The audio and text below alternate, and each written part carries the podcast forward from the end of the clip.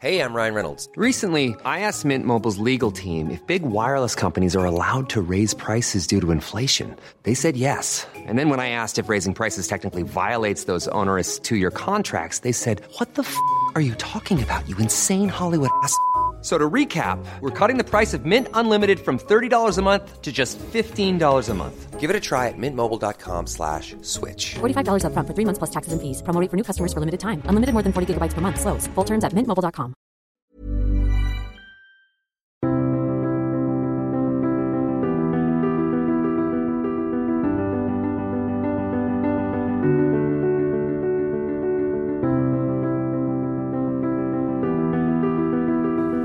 Bonjour, merci pour votre fidélité au podcast Conflit. L'information joue un rôle essentiel au cours du XXe siècle, une information qui se présente sur différents supports, la presse bien évidemment, et puis la radio, la télévision et ensuite Internet. Un siècle qui a connu de grandes évolutions de l'information qui devient plurielle, qui oscille entre censure, contrôle de l'État ou libération de la parole. À travers ces différents médias, ce sont l'ensemble des crises du siècle qui sont traitées, qui sont diffusées dans l'idée toujours d'informer, de déformer parfois, de diffuser des opinions. La presse, les médias de manière générale, mais en général ne sont pas exempts de ces questions de diffusion, d'idéologie ou de déviance dans l'information.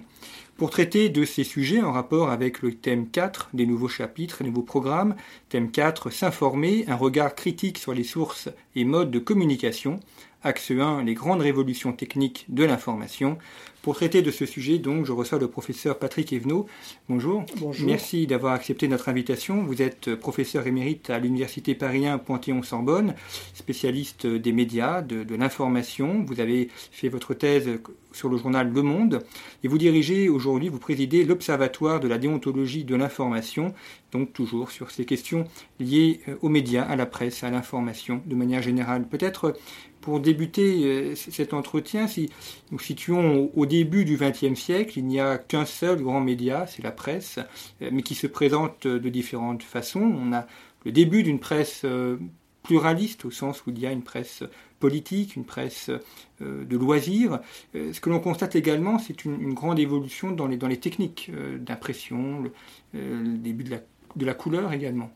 Oui, alors au début du XXe siècle, la, la, la, presse française est une presse extraordinairement vivace euh, qui euh, diffuse énormément. Euh, il y a par exemple 300 quotidiens en France, dont une cinquantaine ou une soixantaine à Paris. Euh, ces 300 quotidiens diffusent tous ensemble 10 millions d'exemplaires chaque jour, euh, ce qui représente pour 40 millions d'habitants euh, un exemplaire vendu pour 4 habitants. Enfin, c'est tout à fait extraordinaire. C'est la première presse du monde à égalité avec celle des États-Unis, qui est aussi très vivace à la même époque, mais devant la presse anglaise ou allemande. ce qui est important de comprendre, c'est que la presse française est entièrement libre depuis la loi fondatrice du 29 juillet 1881 qui est encore en vigueur actuellement et qui abolit toute censure, tout contrôle, toute autorisation préalable, etc. etc. Sauf en période de guerre, évidemment, pendant la guerre 14-18 et 39-45.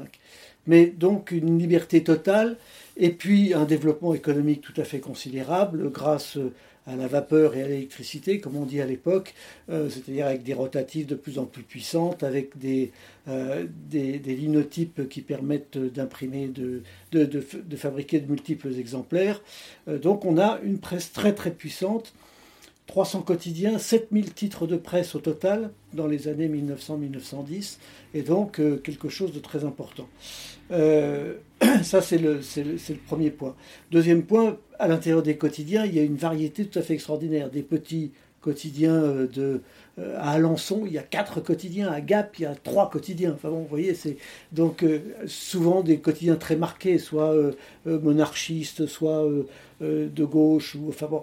Mais il y a aussi quelques grands quotidiens d'information, au sens tout à fait honorable du terme, sans véritable prise de position, euh, généralement euh, au centre, le, Petit Parisien, le Matin, euh, le journal et le Petit Journal tirent ensemble à eux quatre plus de 4 millions d'exemplaires chaque jour, donc c'est vraiment une presse extrêmement puissante.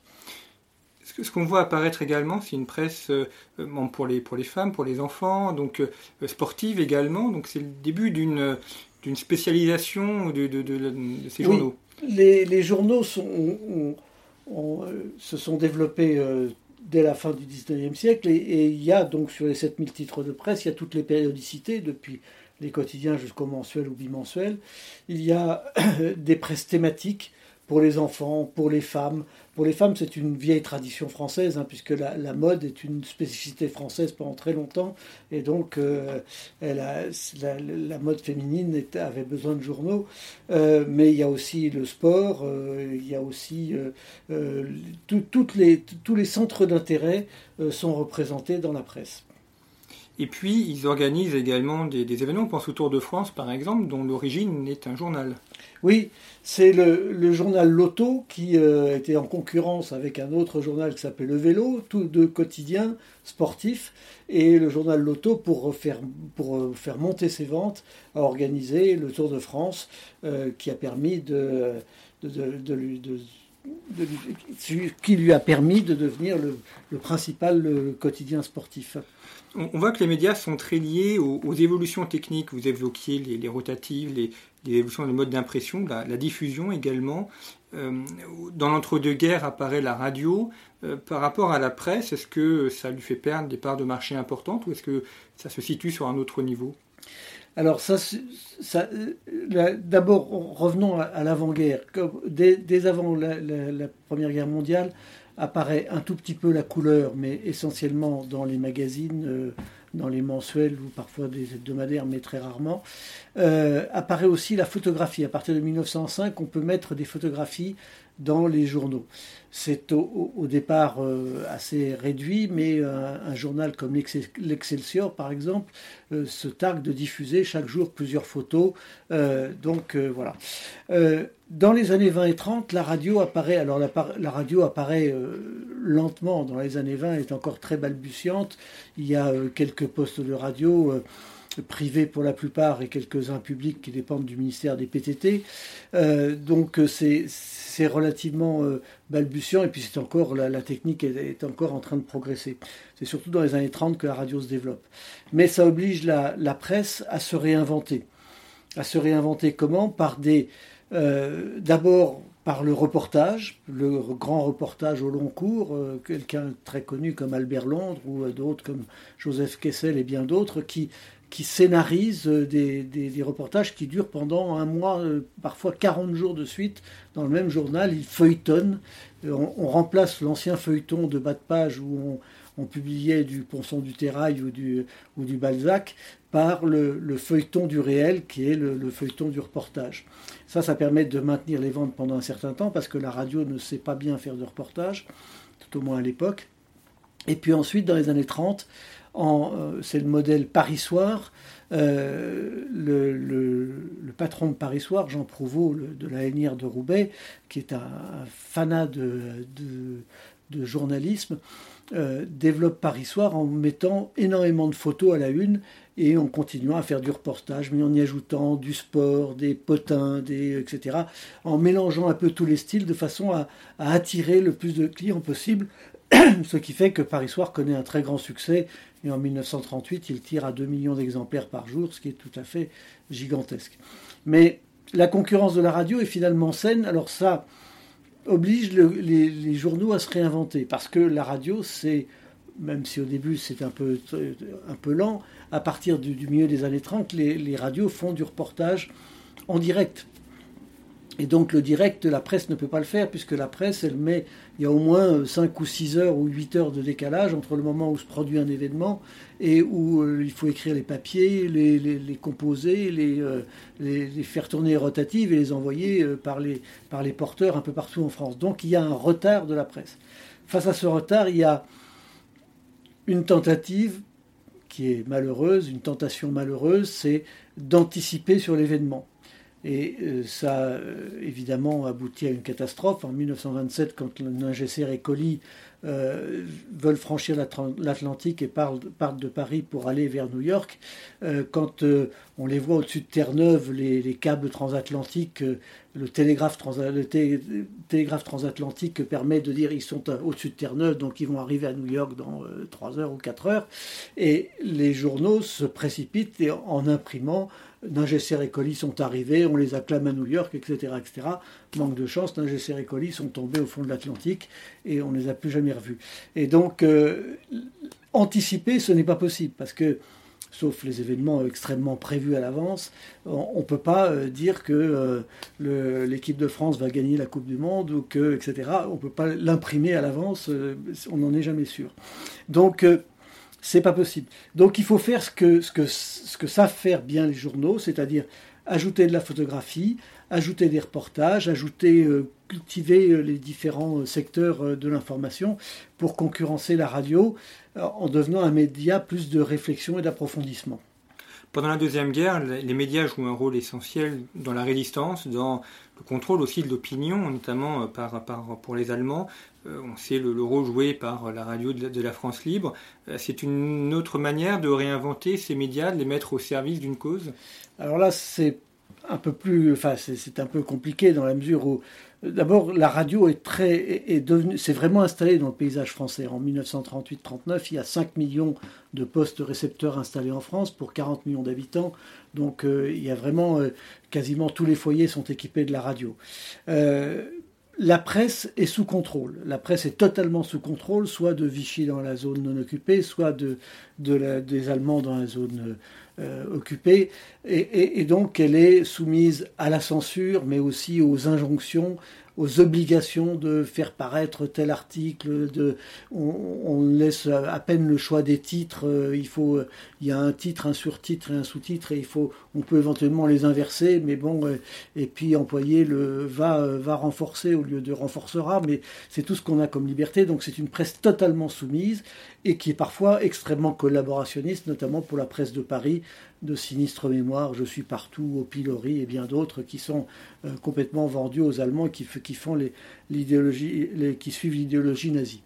Face à ça, la radio, elle aussi, la radio Paris ou Radio Vichy sont contrôlées par les Allemands ou par Vichy, mais il y a la possibilité d'écouter des radios étrangères. Alors on pense toujours à Radio Londres, qui est la plus importante et qui est écoutée le soir parce qu'il y a les Français parlent au français, mais il y a aussi les radios suisses, notamment Radio Sotens, qui est une radio plus, enfin, qui, qui, émet depuis la Suisse, qui est plus modérée plus, et qui évidemment donne des nouvelles qui sont euh, différentes de ce que donne la, euh, la radio parisienne ou vichysoise. Et puis, face à ça, face à cette presse qui est euh, aux ordres, cette, presse qui collabore et qui, accepte toutes les avanies, il y a une presse de la résistance qui se met en place petit à petit, euh, avec quelques quotidiens célèbres comme Franc-Tireur, Combat et, plein d'autres, qui, sont faits par des mouvements de résistance, parce que la résistance, elle est d'abord euh, psychologique, intellectuel, euh, c'est le fait de ne pas accepter la défaite et de ne pas accepter la collaboration. Et petit à petit, on, met en place des journaux, des circuits, et euh, certains, certains exemplaires de, de, combat sont imprimés à près de 500 000 exemplaires, mais évidemment, ils ne sont pas quotidiens, ils sont diffusés dans la clandestinité. Il y a aussi l'humanité et bien d'autres. Ici, on se projette donc après la, après la guerre. Euh, les choses ne reprennent pas vraiment leur cours. D'abord, euh, la technique euh, s'est améliorée aussi. Il y a la naissance de ce grand journal qui est, Paris Match en 1949 et une autre manière aussi d'apporter le, reportage. la prime donnée aussi aux photos. Je me de certaines photos choc justement que ce, cet hebdomadaire publie. Alors, la particularité française, c'est qu'en 1944, les, les partis issus de la résistance et le général de Gaulle décident de de supprimer tous les journaux qui ont collaboré et euh, qui ont continué à paraître sous l'occupation. Et donc, 90% euh, des, quotidiens et des journaux politiques français sont éliminés et remplacés par des nouveaux titres issus des, rangs de la résistance ou des partis politiques.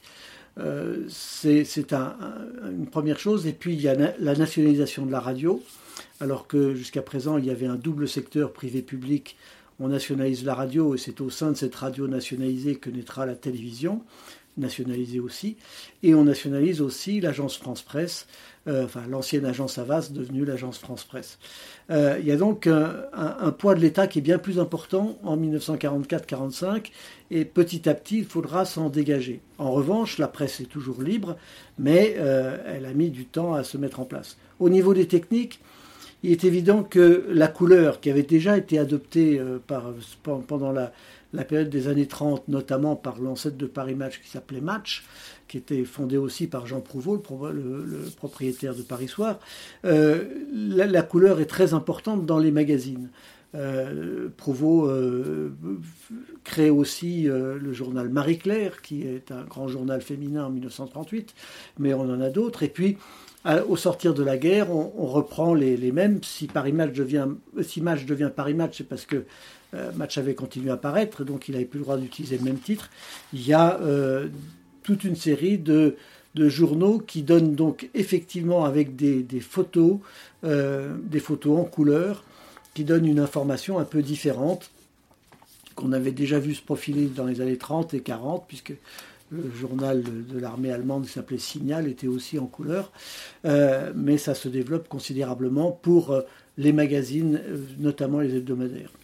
Vous avez évoqué la, nationalisation de la radio et ensuite de la, télévision. Il y a aussi la, structuration, la diffusion de la presse avec les, NMPP, les nouvelles messageries de la presse parisienne. Euh, donc là aussi, il y a une, nationalisation, une organisation étatique de la, de la distribution des journaux. Oui, c'est l'histoire des nouvelles messageries de la presse parisienne, c'est un peu compliqué parce que euh, avant 1939, c'était Hachette qui était le principal distributeur de la presse et euh, la CGT euh, et, les, communistes voulaient nationaliser Hachette. Le général de Gaulle n'a pas voulu, et puis bon, ça s'est pas fait, parce que Hachette n'avait pas vraiment collaboré, donc il, était difficile de, nationaliser Hachette.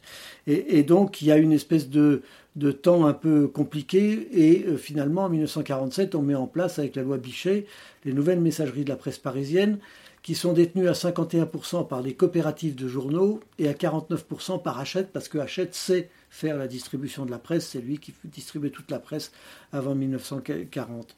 Et, donc, euh, euh, les, nouvelles messageries de la, presse parisienne sont effectivement des messageries qui euh, qui marche très bien jusqu'aux années 80 parce que la presse ne cesse de se développer, le nombre de titres s'accroît, euh, les magazines sont de plus en plus nombreux et de plus en plus vendus, donc ça, fonctionne très bien. Mais c'est un attelage un peu particulier parce qu'on a un, industriel achète d'un côté euh, qui sait faire marcher la machine et de l'autre côté ceux qui gouvernent, ce sont les coopératives de journaux qui sont à la fois les clients et les fournisseurs de, des NMPP, ce qui fait que ça crée des dysfonctionnements qui aboutissent à, de multiples déboires quand euh, le marché se retourne et que la presse commence à décliner à partir des années 80. Alors la, grande nouveauté évidemment de ces années 1950-1960, euh, c'est l'apparition de la télévision, euh, d'abord en noir et blanc et puis en couleur, d'abord avec une chaîne et puis avec d'autres, d'autres chaînes. là aussi, il y a l'aspect de la technique évidemment qui permet ce genre de, de transmission.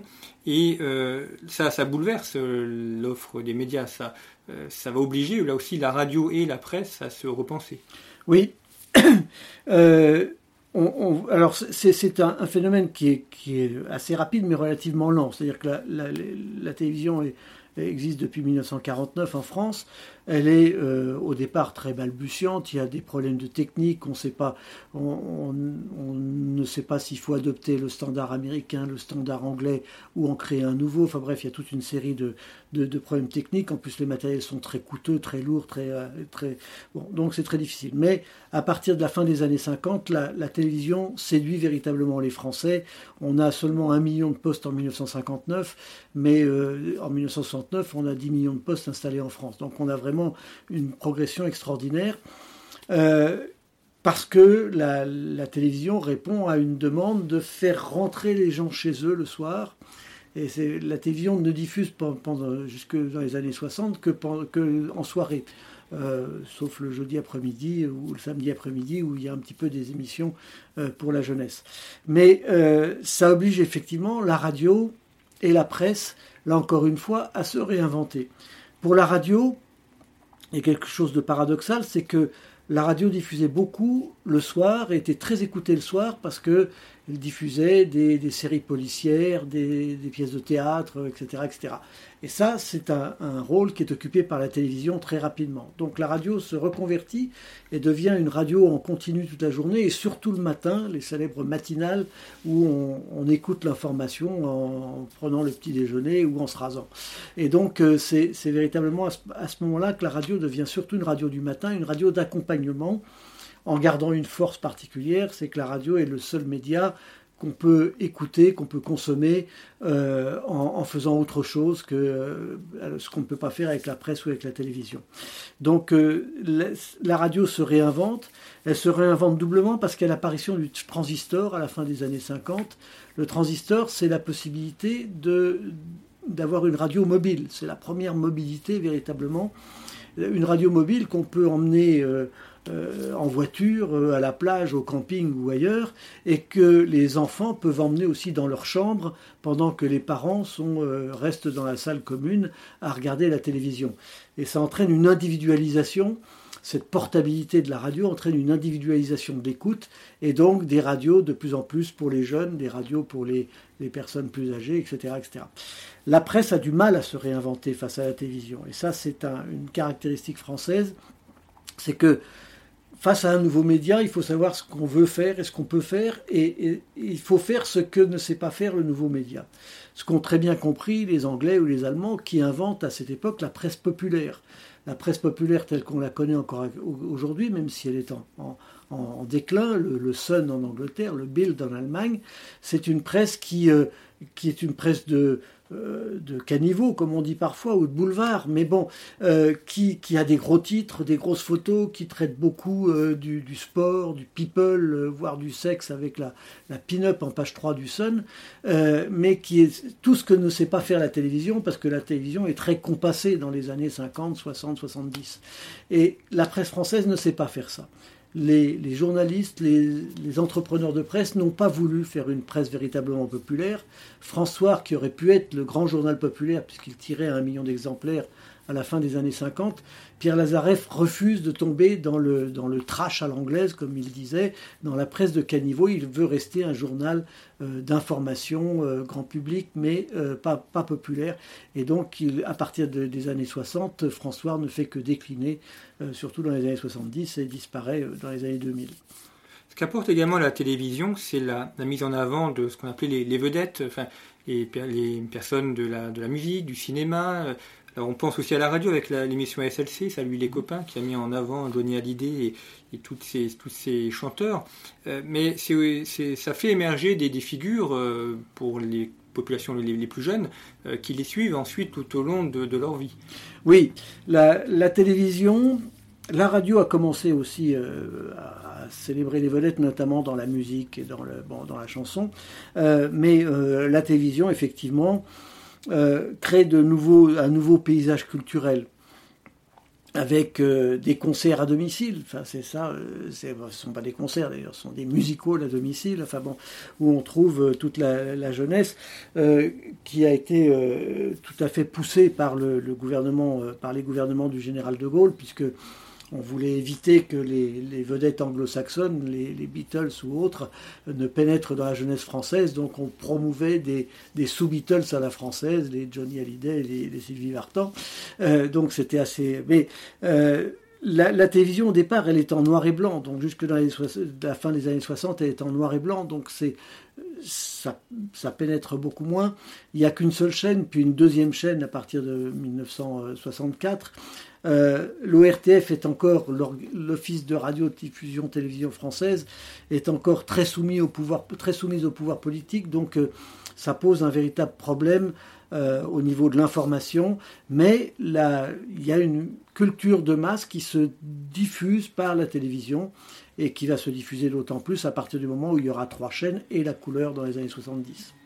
Et puis il y a ce changement des années 1980 avec l'ouverture à la concurrence de la radio et de la télévision. Ça peut être un peu paradoxal que ce soit François Mitterrand, président socialiste, qui a euh, nationalisé beaucoup d'entreprises qui euh, privatisent euh, la télévision et la radio. Là, c'est pas paradoxal parce que la nationalisation des entreprises, c'est un point de vue économique, Et la libéralisation de l'audiovisuel, c'est un point de vue politique de la liberté d'abord. Et euh, François Mitterrand était euh, peut-être socialiste, mais aussi un grand libéral. Euh, et puis, il a compris qu'on ne pouvait pas faire autrement. Euh, les Anglais déjà avaient ouvert, la BBC avait laissé à côté d'elle euh, une, chaîne privée puis deux chaînes privées. Euh, tous les pays européens se mettaient à avoir de plus en plus de télévision. L'Italie l'a fait aussi à la fin des années 70, etc. Et donc il a compris qu'on ne pouvait pas les faire autrement. D'autre part, il y avait les radios libres. Avec l'apparition de la, FM, la, fréquence modulée, euh, on peut faire une radio euh, dans une soupente et euh, émettre dans un quartier sans grand problème. Et dès la fin des années 70, le, le monopole de la radio-télévision française est battu en brèche par ces radios libres qui apparaissent et qui sont d'abord bien souvent des radios de lutte, des radios politiques, Radio Lorraine Cœur d'Acier ou Radio Riposte du Parti Socialiste, mais très vite on s'aperçoit que on, peut élargir le spectre puisque sur la FM on peut avoir près de 200 fréquences différentes, donc on ne peut pas faire autrement que d'ouvrir. Et c'est une volonté de Mitterrand, c'est une promesse qu'il fait dans, son, euh, dans, sa campagne électorale de, de légaliser les radios libres d'une part, ce qui est fait dès 1981, et ensuite d'ouvrir la télé, à la télévision privée. Euh, donc en 1982, la loi du 29 juillet 1982, 101 ans après celle de, sur la presse, déclare que l'audiovisuel est libre. Et donc, on peut. Euh, alors, sauf que pour les radios, c'est pas trop difficile parce que les fréquences sont très nombreuses. Pour les télévisions, c'est beaucoup plus difficile parce qu'on n'a pas encore la TNT, on a juste les six fréquences disponibles sur la bande hertzienne. Et donc, comme on a déjà trois radios qui appartiennent à l'ex ORTF, qui, bon, les, trois radios TF1, France 2, France 3, euh, il faut ouvrir à la concurrence et c'est fait à partir de 1984-85 avec la création de Canal+, ensuite de la première 5 et de la première 6 qui sont après ça changé, et puis euh, le gouvernement de Jacques Chirac, le gouvernement de cohabitation, pour ne pas être en reste, décide de privatiser TF1, qui devient donc une chaîne privée. Euh, à partir des années 80, on a donc six chaînes en France, ce qui est euh, relativement peu encore, mais il faut attendre les, réseaux câblés, les réseaux satellitaires pour pouvoir créer de nouvelles chaînes qui ne soient pas diffusées par le spectre hertzien et surtout avec la TNT dans les années 2000 la, la, télévision numérique terrestre qui, euh, qui euh, permet d'ouvrir, puisqu'on a maintenant une trentaine de chaînes gratuites d'accès extrêmement facile, et qu'on peut aussi ouvrir, on peut avoir 300 ou 400 chaînes par l'intermédiaire du câble et du satellite. Alors terminons par notre époque contemporaine, les années 2000, 2000-2010. On voit en, en, un siècle le, le, changement qui a été parcouru. Internet maintenant permet, enfin mélange à la fois tous ces médias, puisque sur le même site, on a à la fois de l'écrit, des podcasts, de la vidéo. Ça pose aussi la question de la déontologie, justement, on va, y revenir, euh, des fausses informations, des rumeurs. Euh, puisque vous, présidez l'Observatoire de la déontologie de l'information, euh, est-ce que, pour vous, quels sont les, les trois ou quatre critères essentiels d'une information qui respecte ces règles de la déontologie? Alors, le respect des règles de la déontologie, ils sont relativement simples. Toutes les chartes de déontologie qu'on trouve partout dans le monde, il y en a en France, une, écrite par le syndicat national des journalistes en 1918 et, une autre par les syndicats européens, la charte de Munich en 1971, mais elles disent toutes la même chose. La, la première chose, c'est une information doit être vérifiée, évidemment. Elle doit être sourcée et multisourcée, c'est-à-dire qu'il ne faut pas se contenter d'une seule source, ce que font bien souvent les gens quand ils, répètent une rumeur, c'est on a une source et crac on balance. Euh, avoir plusieurs sources, euh, bon, euh, respecter la, la, vie privée des personnes, qu'elles soient victimes, coupables ou etc. Mais avec des nuances, c'est-à-dire que les personnes publiques, euh, les personnes qui sont sur le devant de la scène, que ce soit des stars du cinéma ou des hommes politiques euh, n'ont pas droit au même respect de la vie privée que euh, le citoyen ordinaire comme vous et moi. Euh, éviter les conflits d'intérêts, conflits d'intérêts entre actionnaires et rédaction, entre publicitaires et rédaction, euh, entre rédaction euh, au sein de la rédaction quand on a des, euh, des gens qui ont un intérêt à faire à, promouvoir tel telle idée ou, ou tel produit. donc c'est les quatre grandes règles fondamentales, on on peut, on peut toujours en rajouter d'autres, mais une fois qu'on a vérifié, qu'on a plusieurs sources, qu'on a respecté la vie privée pour pas faire d'atteinte à la vie privée, qu'on a euh, évité les conflits d'intérêts, évidemment interdire l'injure et la diffamation, mais ça c'est la base même de, de, l'idée de, journalisme, on peut avoir une information fiable. Le problème, effectivement, c'est qu'avec Internet, alors Internet, c'est merveilleux parce que ça permet de diffuser euh, les informations et, les, et bien d'autres choses, et les divertissements euh, à, une grande échelle. Euh, Internet, c'est la convergence de tous les médias sur, euh, sur un seul média. Donc presse, radio, télévision, ça ne veut plus rien dire. Maintenant, c'est la convergence sur Internet. Et d'autre part, le deuxième point, c'est la mobilité qui est acquise maintenant avec les, les, les téléphones intelligents ou smartphones tels qu'on les connaît actuellement. On peut donc avoir la convergence multimédia en mobilité permanente. C'est donc quelque chose de très important. Le, smartphone devient un auxiliaire de vie, si je puis dire, euh, euh, très important. Et puis se développer en même temps les réseaux sociaux depuis une dizaine d'années, euh, Twitter, Facebook et quelques autres, qui, posent évidemment un problème puisque Twitter et Facebook considèrent qu'ils ne sont que des tuyaux comme un peu comme les lignes téléphoniques, euh, le postier n'écoutait pas ce que vous racontiez au téléphone, et donc Twitter et Facebook disent nous on transporte euh, des, lettres ou des, euh, des messages, mais on les lit pas. Et évidemment c'est pas possible puisque euh, le, postier euh, qui, qui, lisait pas votre lettre ou qui écoutait pas votre, conversation téléphonique, c'était une conversation destinée à une personne. C'était pas une, conversation mondiale qui était, euh, qui était au vu et au su de tout le monde. Et là, ça pose un véritable problème de responsabilisation des, des plateformes qui, qui pose effectivement un problème actuel qui, parce que les plateformes permettent de répandre des très bonnes nouvelles et aussi des très mauvaises nouvelles. Il y a toujours eu des fausses nouvelles, il y a toujours eu des tentatives de manipulation de l'information par des puissances politiques, par euh, des, communicants ou d'autres choses. Mais là, ça prend une dimension euh, beaucoup plus rapide et, euh, et, aussi beaucoup plus virale. Et finalement, on en revient au thème, grand thème déjà présent dans les années 1900, le, le rapport est difficile entre liberté de l'information et contrôle de cette information. On évoque le contrôle des réseaux sociaux qui pourrait aussi devenir une forme de censure et donc euh, la, la cohabitation est difficile entre ces deux aspects. Alors, liberté ou contrôle, moi je dirais plutôt que c'est il n'y a pas de liberté sans responsabilité.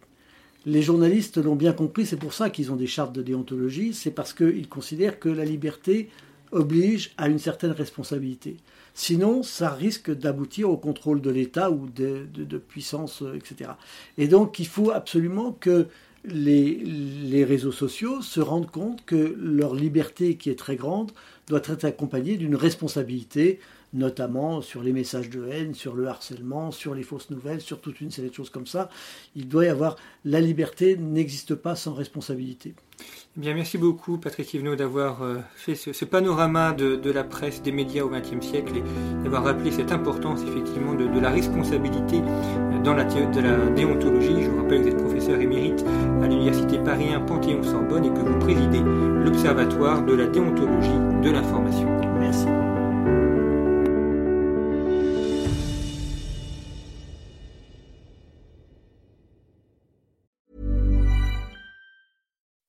When you make decisions for your company, you look for the no-brainers. If you have a lot of mailing to do, stamps.com is the ultimate no-brainer. Use the stamps.com mobile app to mail everything you need to keep your business running with up to 89% off USPS and UPS. Make the same no-brainer decision as over 1 million other businesses with stamps.com. Use code PROGRAM for a special offer. That's stamps.com, code PROGRAM.